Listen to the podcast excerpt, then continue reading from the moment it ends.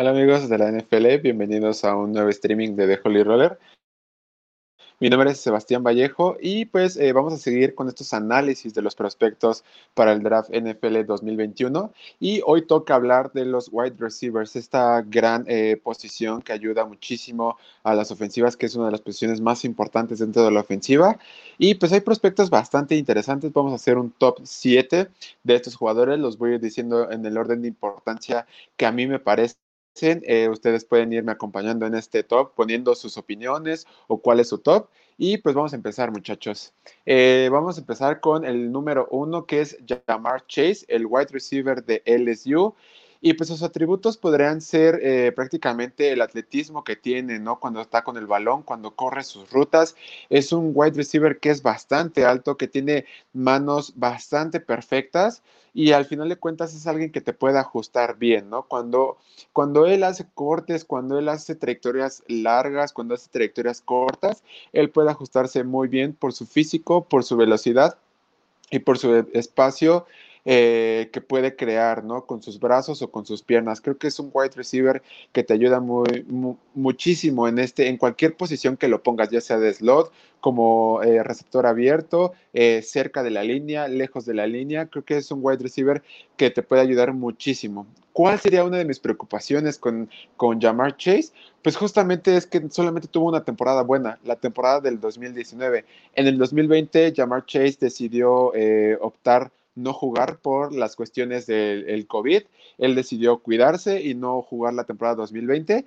Pero me parece que si Jamar Chase hubiera jugado la temporada 2020, si las condiciones le hubieran permitido, creo que ahorita estaríamos hablando muchísimo más de este wide receiver, porque es alguien sumamente efectivo en zona de anotación, es sumamente efectivo en campo abierto, pero también las otra, la otra preocupación que tengo con, con Chase es su ritmo, el ritmo que pueda llegar a tener en la NFL. Perdió un año, lo vimos en su Pro Day, tuvo un gran Pro Day, pero el nivel de college al nivel de la NFL es bastante eh, drástico, es un cambio bastante drástico, es muchísimo más veloz, más físico y vamos a ver cómo puede entrar con este ritmo y con esta temporada que no jugó.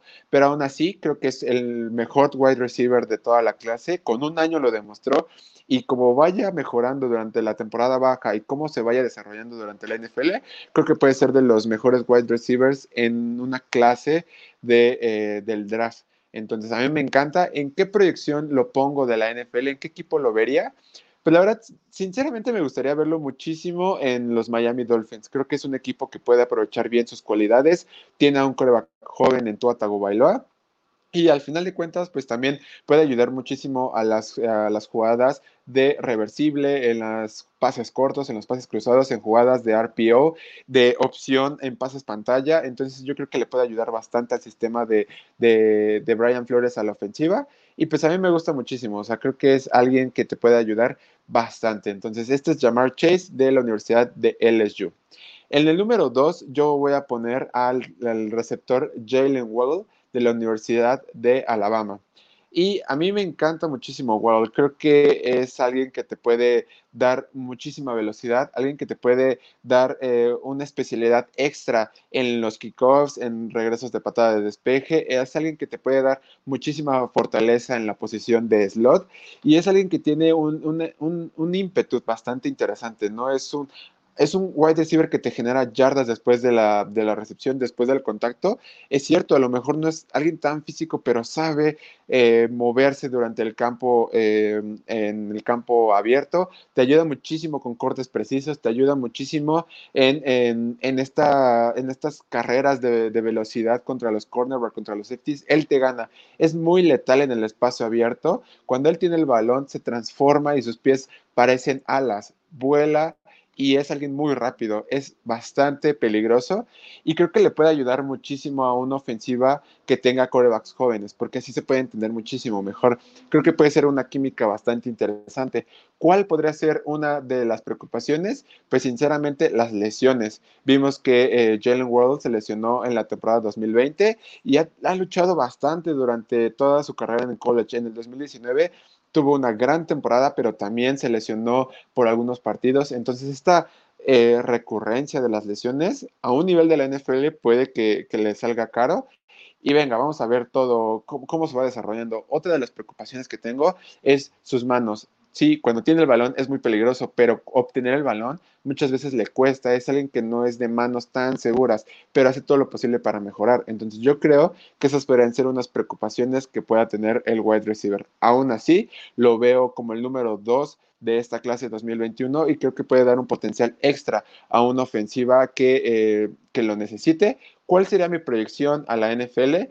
Sinceramente me encantaría, me encantaría poder verlo con los New York Giants. Creo que con Daniel Jones en crecimiento, con George George, su head coach en su segundo año, y justamente con todas estas armas que tiene, con Sterling Shepard, con Darius Slayton, con la adición de Kenny Goladay y con Saquon Barkley regresando de su lesión, con todo este cuerpo y estas armas eh, sanas, y agregándole a Jalen Waddle, que es alguien fresco, joven, que es muy veloz, al estilo eh, Kenny Golade, creo que puede ser un arma letal y le puedes dar más armas a Daniel Jones para que no arriesgue el balón, para que no se... Eh, para que no eh, se arriesgue su físico en fumbles, en golpes difíciles. Y también así le quitas presión a Saquon Barkley porque justamente una de las bases del equipo de los New York Giants es esta base en el ataque terrestre. Y si le quitas presión y haces un combinado de buen ataque aéreo y buen ataque terrestre, puede funcionar bastante bien para que los Giants tengan una ofensiva bastante respetable en la NFL, justamente con Jaron Waddle de la Universidad de Alabama.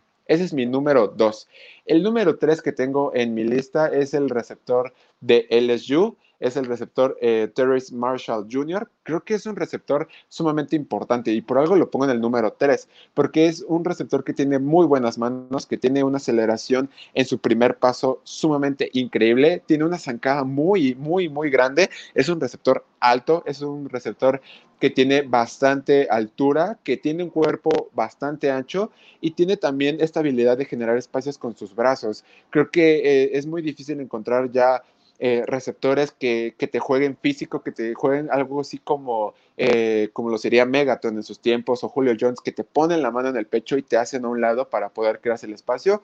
Terrence Marshall algo así maneja. Entonces yo creo que puede ser muy bueno. También se puede alinear en la, posición de slot y también tiene un gran tamaño. Entonces una cobertura personal contra él creo que eh, es sumamente insuficiente, porque yo creo que es alguien que te puede manejar bastante bien cualquier nivel del campo, sea safeties o contra cornerbacks. Entonces, a mí me encanta muchísimo Terrence Marshall.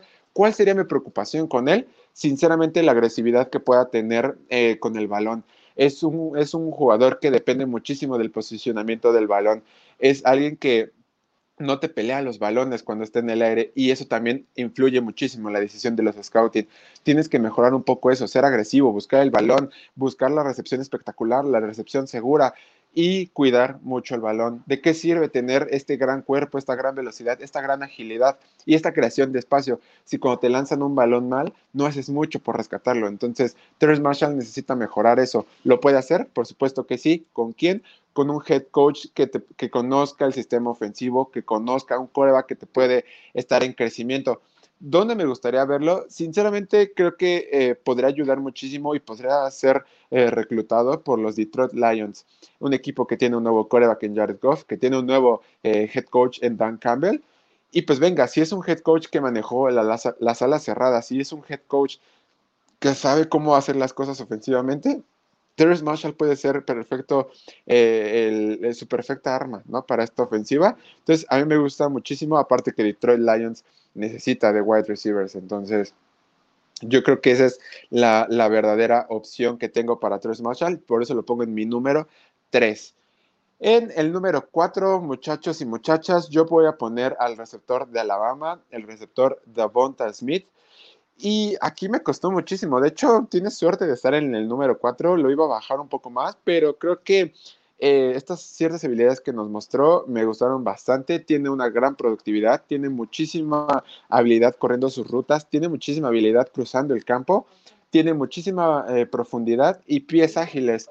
Es algo que, que, ayuda muchísimo a las recepciones por las bandas. En estos espacios cortos que muchas veces se, se hacen, al final de cuentas creo que te ayuda a un receptor a ver su stock, a ver cómo, cómo puede ayudar a tu ofensiva. Entonces, tiene atletismo, pero ¿cuál, cuál sería una de las preocupaciones que tengo? La durabilidad. También los bloqueos que pueda tener contra los, los cornerbacks o contra los, los safeties y su físico en el juego.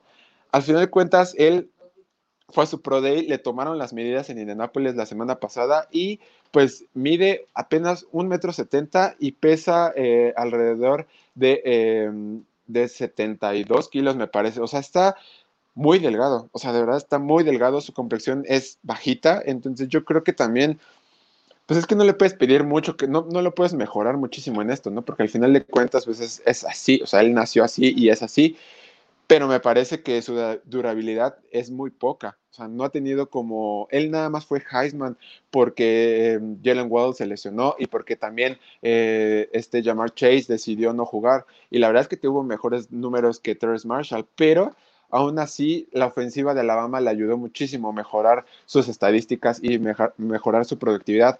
Aún así, yo creo que tendría que salir al menos en el top 20 de la clase 2021, o sea, en, el top 20 general de todo el draft. Yo creo que él va a salir en estas posiciones. ¿En qué equipo me gustaría verlo? Pues me gustaría verlo con, con Jalen Hurts en los Philadelphia Eagles. Creo que con esta ofensiva que pueda ir formando Jalen Hurts a su alrededor, vamos a ver cómo se va manejando el tema de coreback en Filadelfia. Pero me gusta, me gusta muchísimo porque Davonta Smith encaja perfecto a un coreback que se puede mover por las bandas, que puede lanzar largo. Y Davonta Smith es un arma peligrosa. Y entonces, justamente como lo decíamos, corriendo rutas en profundidad y en estos espacios cortos, creo que puede ser un arma peligrosa y se puede convertir en un arma favorita de Jalen Hurts. Entonces, a mí me gustaría verlo en Filadelfia y pues por eso lo pongo en el número 4. Creo que es un gran wide receiver y me gusta muchísimo. Ahora vamos al top número 5. ¿Quién es el wide receiver número 5 que tenemos? Pues es Rashon Bateman de la Universidad de Minnesota.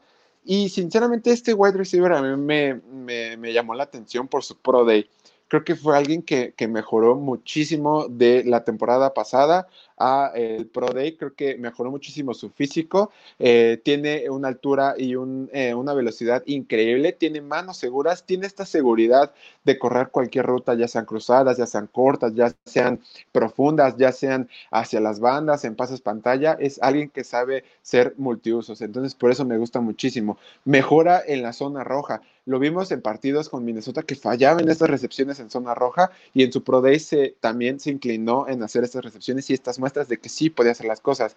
Eso es muy bueno porque te da, te da, te da a entender de que está mejorando sus puntos débiles y que entiende cuáles son sus debilidades y que las quiere atacar. Entonces, por eso me gusta muchísimo Rashad Bateman. Y pues al final de cuentas es alguien que te gana muchísimas yardas por su físico. Él es el que te enfrenta, baja el hombro, baja el, el casco y te pega y te hace pagar el precio por eh, intentar taclearlo. Entonces, por eso me gusta muchísimo Rashad eh, Bateman.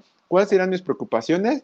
Pues posiblemente la separación que pueda crear, ¿no? Esta concentración que pueda tener en los partidos. Muchas veces lo vimos equivocarse en las rutas, poder eh, separarse los de defensivos y más en trayectorias eh, cruzadas, muchas veces como que se pegaba muchísimo a la, cobertura. Entonces, podría ser una preocupación pero pues al final de cuentas lo viene trabajando. ¿Cuál sería la proyección en la NFL que, que, me gustaría verlo?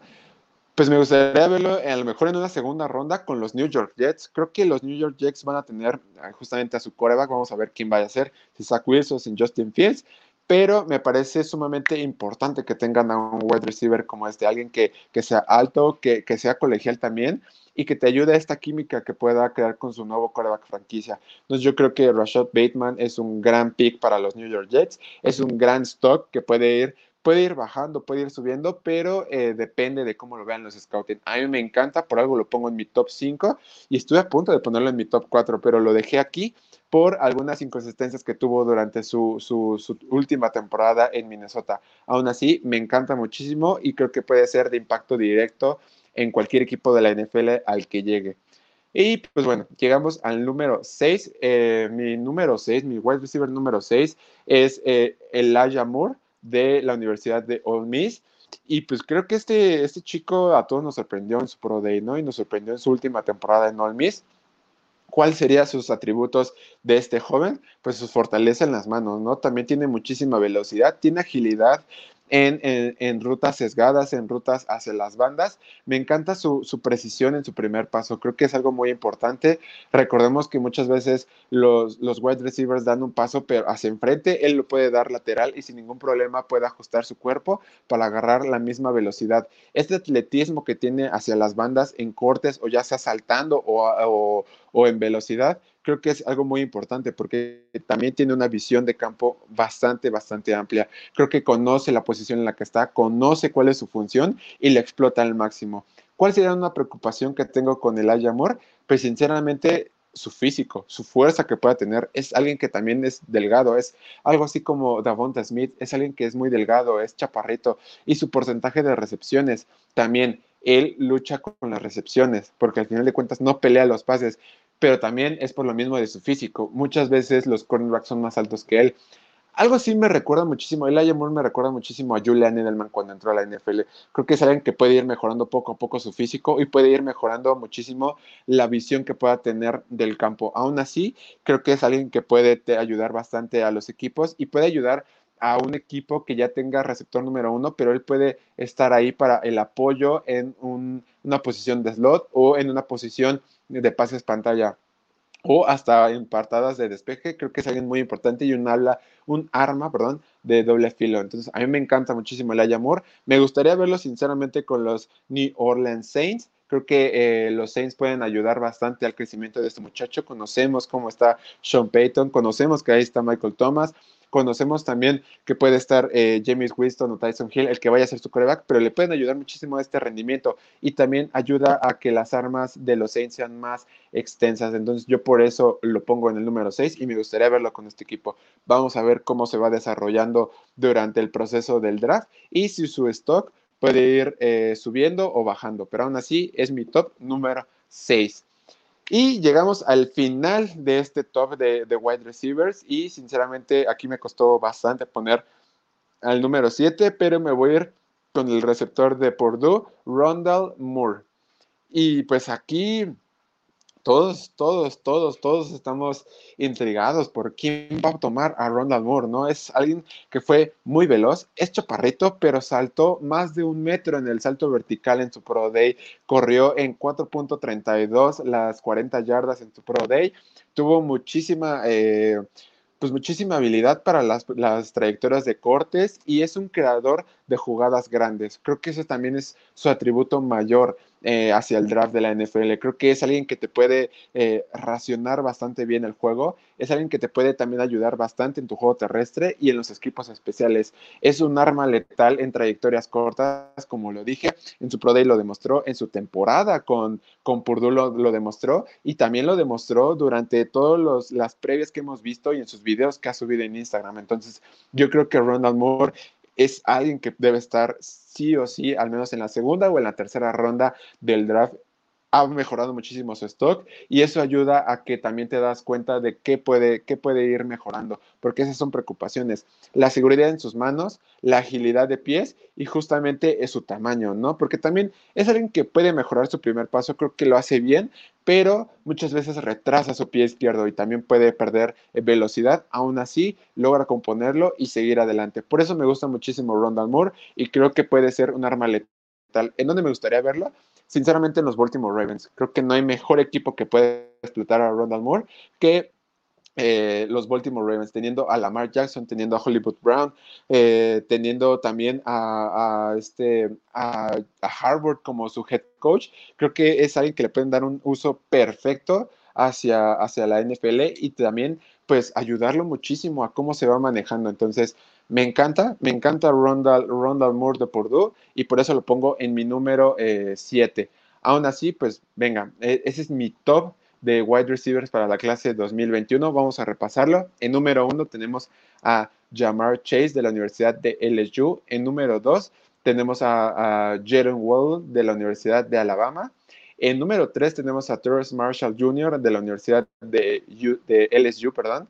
Después tenemos de Alabama a Davonta Smith en el número 4. En el número 5 tenemos a Rashad Bateman de la Universidad de Minnesota. En el número 6 tenemos de Ole Miss a Elijah Moore.